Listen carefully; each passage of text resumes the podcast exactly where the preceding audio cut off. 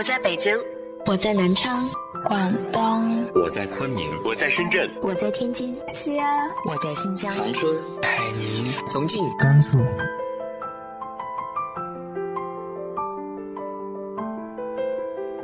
这里是 FM 幺八零八四，昨天的你的现在的未来，我是主播背着吉他的蝙蝠女侠。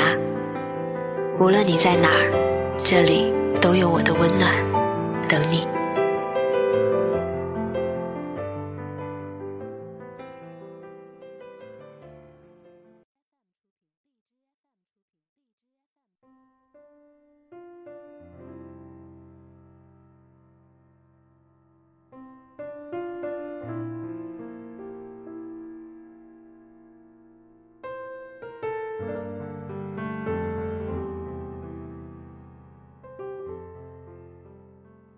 嗨，亲爱的你，晚上好。秋天不知不觉就来了，而蒙特利尔的冬天呢，也总是来的特别突然。往年十月底就开始下雪了，因为疫情错过了去年回家过年的时间。今年呢，还不知道呢。今天和大家分享的文章来自于豆瓣作者东哲先生的。老人的冬天格外长。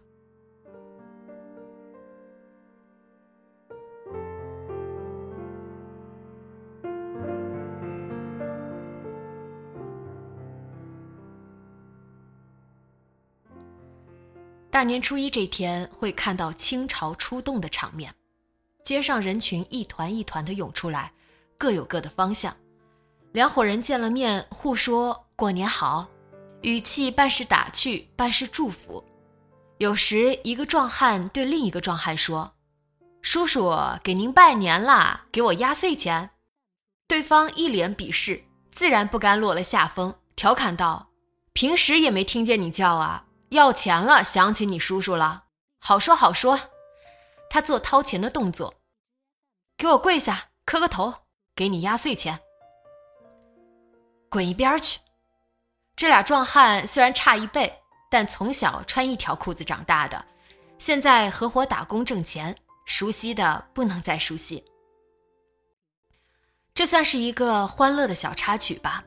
大年初一拜年，其实是一场沉重之旅。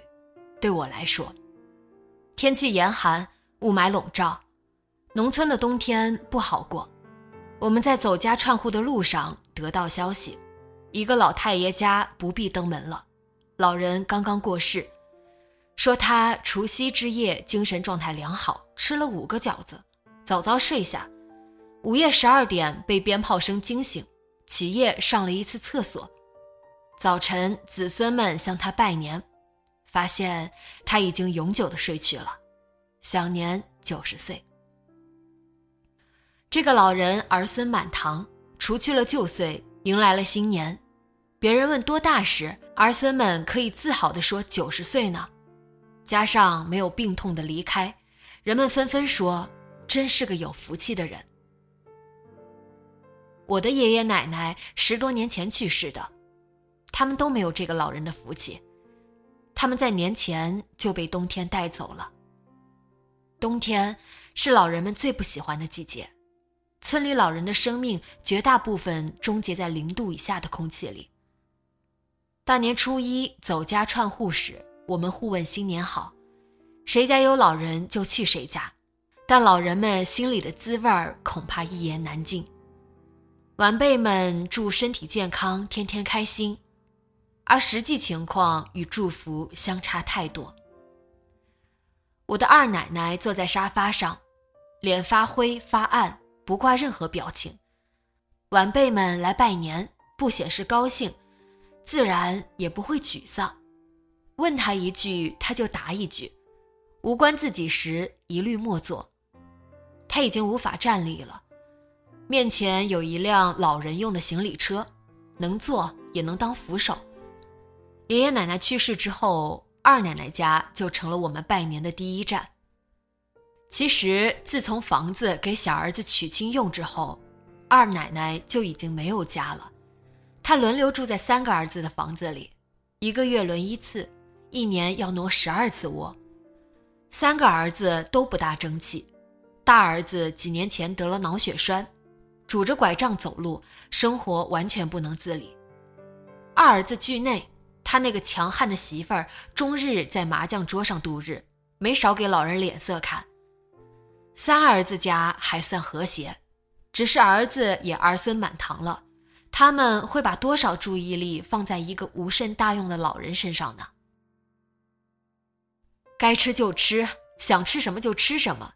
你儿子孙子有的是钱，不要不舍得花。我们的带头人涛哥这样说，定是有所指，因为男主人和女主人就在旁边。大伟，平时对你奶奶孝顺点，小时候都把好吃的留给你了。大伟傻呵呵的乐，他是二奶奶的次孙。我们出来时，话题的余韵仍在。有人说，连饭也不做到了饭点儿，一屁股坐过去了。对话进行时，我的两个上小学的侄子在铺满红纸屑的院子里翻找哑炮。这一天，每家每户院子里都有一层红炮纸。大年初一是不能扫院子的，否则就扫走了福气。又有人接话茬，他在牌桌上可是勤快，天天第一个去占座。一只手都能码牌。侄子把一个指甲盖长的炮碾子点着后，没来得及转身，炮响了。他拍拍身上的炮渣，没事儿，玩的熟练又刺激。俩人追上大人的队伍，嘴里喊着“拜年去喽”，跟我们小时候一样。长大后，拜年的心思真正回归拜年本身了。我们见到欢欢奶奶时，她还窝在床上，屋子里有尿骚味。轮值的大儿媳在身边伺候。欢欢奶奶在几年前就不能走路了，记得以前每次来拜年，她都会把来人挨个捋一遍。轮到我时，叫着我的名字，眼睛惊奇的放光。呀，你回来了，我都快认不出你来了。欢欢奶奶是我的邻居。她有一个孙女叫欢欢，为了区分亲奶奶，我们就叫她欢欢奶奶。欢欢奶奶饭已经很少吃了，眼睛也接近失明的状态。过年前两天，她才从医院里回来。她说只能看到眼前白花花站着人，要想辨认，得靠声音和记忆力。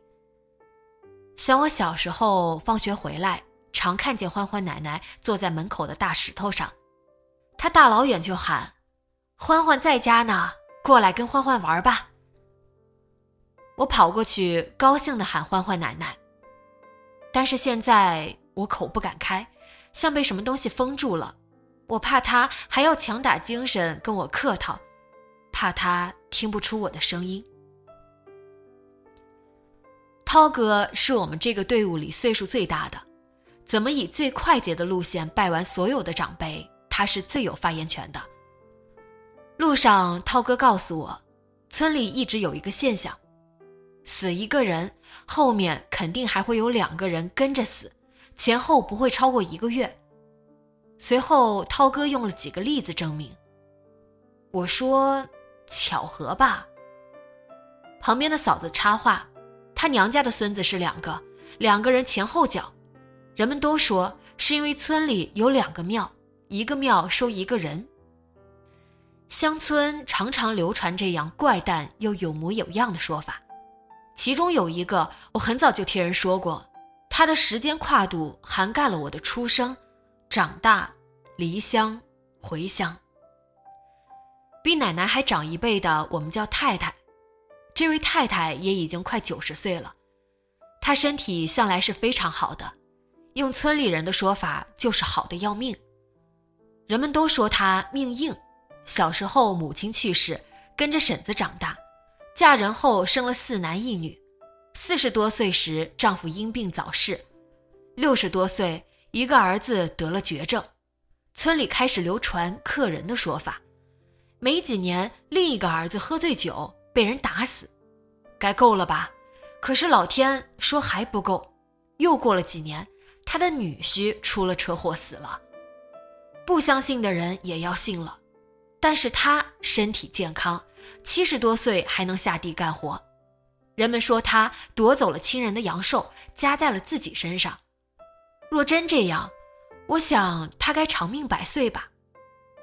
可今年我见到他时，他身体已经坏得厉害了，他的一只手一直在哆嗦，嘴微微张着，眼睛直愣愣地看着人。他孝顺的大儿子和小儿子陪侍在身边。他们说他的大脑已经萎缩的不能识人了。十多年前的冬天，我的亲奶奶永远停止了呼吸。腊月二十八，家家户户都在贴春联、买年货，只有我们这个大家族充满病痛的呻吟声。奶奶的五个儿子带着她四处寻医问药，先到县里，又到市里。他的儿子们都是农民，普通家庭，没有谁家特别富裕，他们没有能力带他到更远的地方去。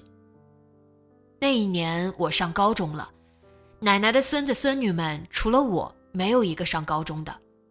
奶奶以我为骄傲，放年假我到奶奶那儿去，她的胳膊腿因为输液一块块青，脸色像纸一样白。我叫一声奶奶，她没有答应我，她的嘴在嘤嘤嘤的呻吟。我当时不大懂这是什么病，但我知道她的腿肿大。腿里有一个血管被堵塞，当时的办法就是不停的输液吃药，好一阵舒服几天又复发起来，绵延了三四年。我以为那天夜里会跟平时一样会好起来。大年初一天还不大亮，儿孙们就可以围绕着奶奶给奶奶拜年。可是凌晨四点，母亲推醒我说：“快去你奶奶那里吧。”之前一个月天大寒，来了一场雪，爷爷的生命已经终结在那片白茫茫之中了。那一年冬天，爷爷奶奶相继离开了这个世界。那一年，我们没有走家串户去拜年，有亲人去世的年份不能出门，村里的人都会知道谁家是丧年，自然也不会登门。真有不明事理的，看到大门紧闭，也就明白了。两个多小时的拜年路，大人们一路向前，我的两个小侄子像尾巴跟在队伍的后面，跟我们小时候一样，追逐打闹，逗猫逗狗，东张西望，没有个拜年的样子。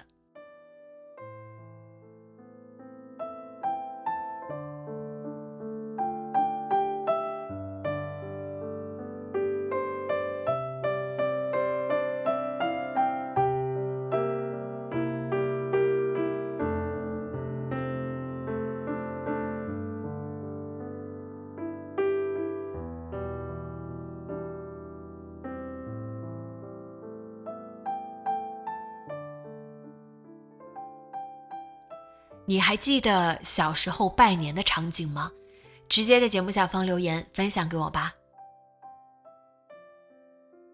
今天的节目就到这里，节目原文和封面请关注微信公众号“背着吉他的蝙蝠女侠”，电台和主播相关请关注新浪微博“背着吉他的蝙蝠女侠”。今晚做个好梦，晚安。